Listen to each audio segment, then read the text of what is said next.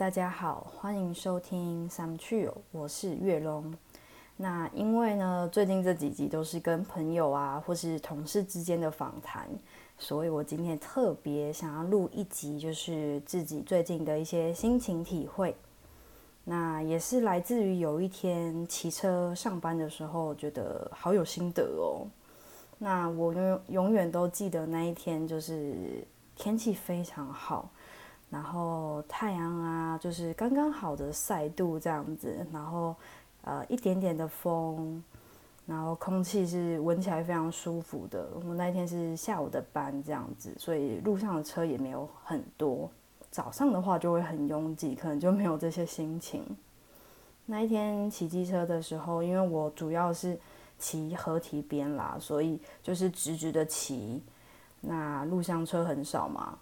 那我突然呢，就发自内心的感谢造物主，感谢他创造的这一切的美好，这样子，就阳光呢，就跟风呢，就是晒在我的脸上嘛。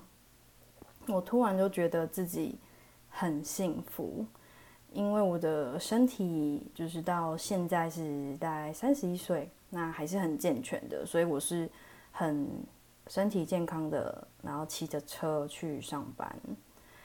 嗯，为什么这样子就很幸福呢？因为可能也，就是我觉得到这个年纪啊，也不是像小孩子，那当然也没有到很老啦，但就会觉得很多事情不是理所当然的，所以就那个时候就特别感谢，哎，自己那个时候的状态，觉得发出了一种很感恩的。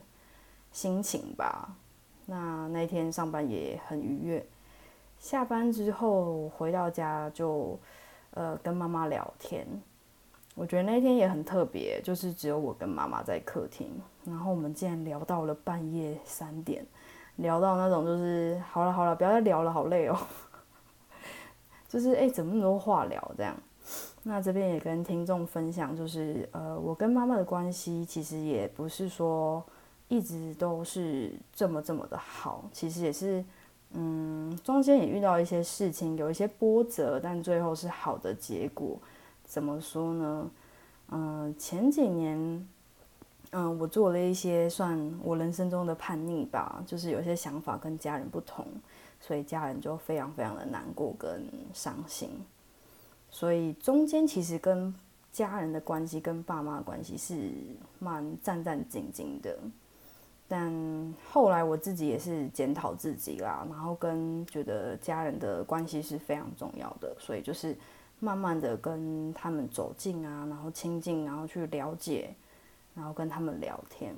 那可能也是因为我跟妈妈的兴趣其实还蛮像的，就是我们都很喜欢户外活动，像是呃，我跟妈妈会一起去爬山。我觉得我妈妈也很厉害，她已经就是六十几岁了，但我们可以一起去爬。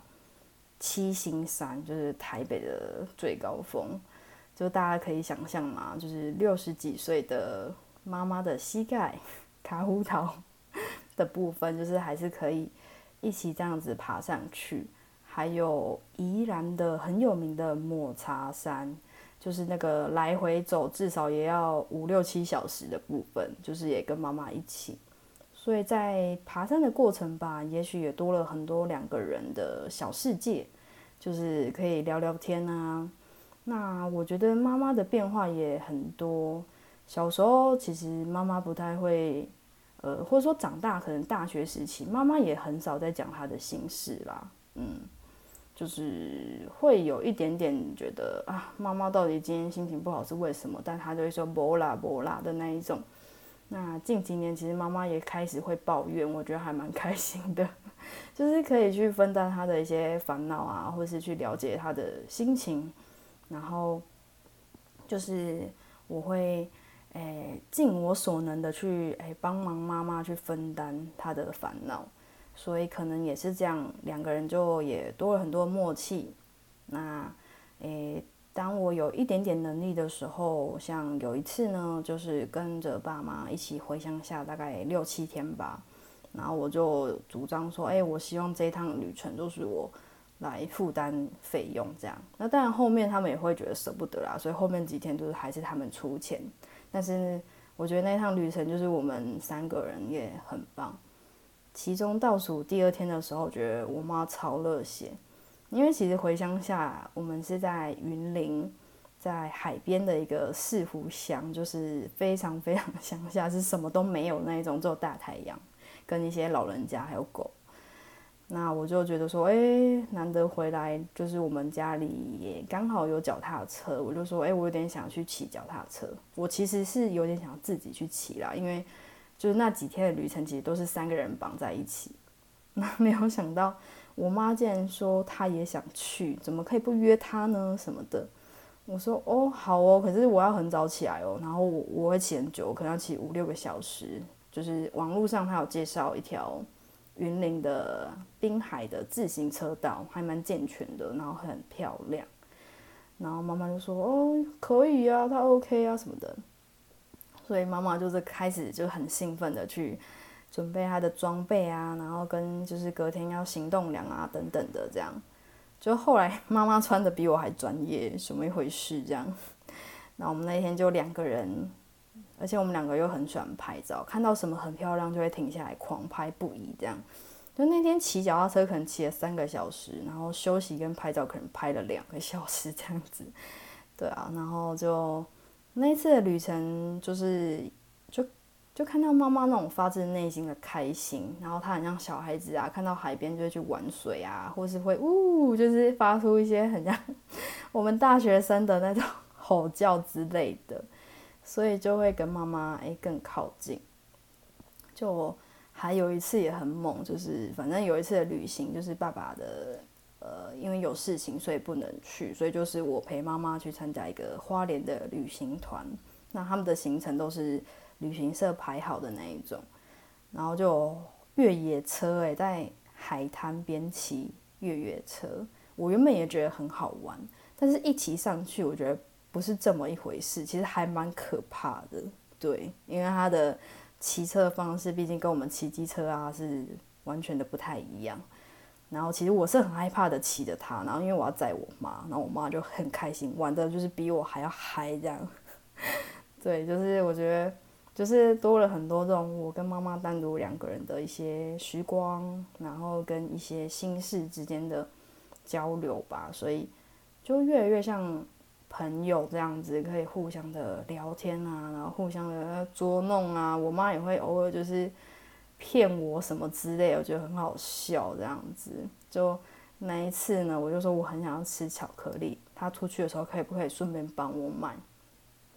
然后他回来的时候，就一开始就说啊，我忘记买了。然后我就很失落的表情。然后他再把巧克力拿出来说骗你的，这样 就感觉这件事情应该是我在捉弄我妈，结果没想到我竟然被妈妈降了一军，这样子，真的是，对啊，所以。诶，从这些对话中，大概可以知道我妈其实也是非常非常的活泼。那我记得的那一天，呃，其实我也很常跟我妈讲这句话啦，在每每个阶段的一些嗯比较感性的时刻。那那个夜晚，我就是有再次的跟我妈说，就是我还是很感谢，就是我的妈妈是你，因为你真的很棒，这样子。嗯，就是。呃，可能也是因为那一次，呃，我的叛逆吧，就是让家人很伤心。可是我觉得我妈很厉害的地方是，她还是会张开双手的拥抱我，然后爱我。那个时候就是很不堪的自己这样。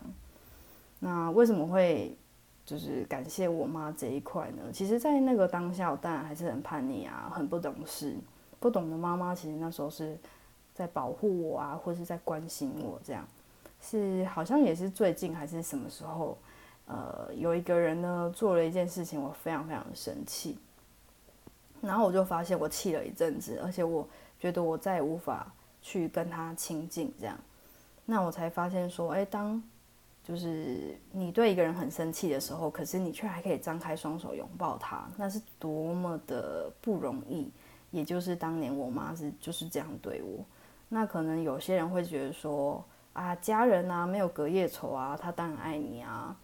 但我也曾经听过，就是别人的案例啦，就是小孩子可能做什么事情，然后就是家人就不理他十年，然后正眼都不看他。那也就是回到我刚刚前面讲的，就是很多事情不是理所当然，不是他是你的家人，他就应该要体贴你或是包容你。我们人与人之间其实还是要有基本的互相的尊重。那当然，家人跟家人之间可能因为太熟了，所以不会去呃注意到这个小细节。但我真的觉得，就是互相啦，很多事情，不管是跟家人啊、朋友啊，或是伴侣啊，真的还是互相，不能骑到对方的头上。我觉得这样的关系会比较健康。那在那个夜晚呢，我就跟妈妈。呃，聊了很多的天，然后最后呢，我就也跟他，呃，分享我国中还高中就很喜欢的两句话，而且那两句话还在当时的美术课，老师说要做明信片，我把这两句话就写在上面，然后做一些插画这样。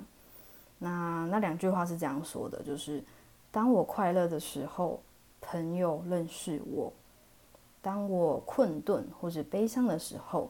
我认识朋友，觉得这两句话在我每个阶段啊，尤其是跟朋友的一些互动上，都会在有更深刻的心得。诶，那第一句话算很简单吧，就是诶，我快乐的时候，可能就会比较彰显自己的个性是怎么样，所以朋友就很快认识，哦，月荣是怎么样的一个人，哦，很活泼啊，很好相处啊之类的。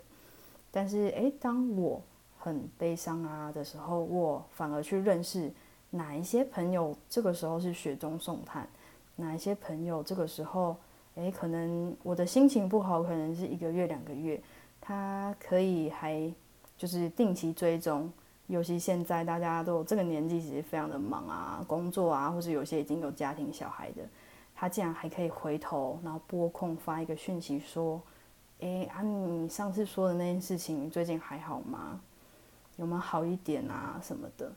我就会特别特别珍惜，就是这些还会用心在呃朋友的经营上面的朋友，就有一句话嘛，“路遥知马力”，然后日久见人心。就那个时间我不知道要拉多久诶，但是就那时候就有跟妈妈讲说，哦，我最近发生了一些事情，那我才觉得哦，谁谁谁才是我真正的朋友啊？那谁谁谁。可能就好像有些人说哦，人生的旅程就像搭火车嘛，有些人就会在某一站的时候他就先下车了，那有些人呢又上车了，对，其实就是一个很奇幻的旅程啦。呃，我其实是一个蛮重视友情的人，所以有些时刻当有人下车的时候，我是蛮舍不得跟耿耿于怀，觉得觉得啊，当年我们好成这样，那。怎么过了一阵子之后，想要再跟他哎聊聊天啊，叙叙旧，怎么那个人就是真的是死不回耶，没有讲到严重，就是一直说很忙不能出来什么的，唉，对啊，所以就嗯如人饮水吧，冷暖自知这样子。那今天也算聊了自己的一些心情，跟还有跟妈妈的互动这样。那我觉得今天的结论呢，我想要把它结在说，呃，很多事情不是理所当然的。那我也希望说，也许有一天，嗯，我最近也会有这种心情啦，就是我觉得就算只是可以好好的呼吸，都应该要感到很幸福。对啊，就是当你发现你连呼吸都感到很幸福的时候。其实你应该很多事情都是非常的知足，就是人家说的嘛，三句就是哎，吃得下、睡得着、笑得出来，就是人生最快乐的事情吧。那那我们今天就聊到这里哦，谢谢大家，拜拜。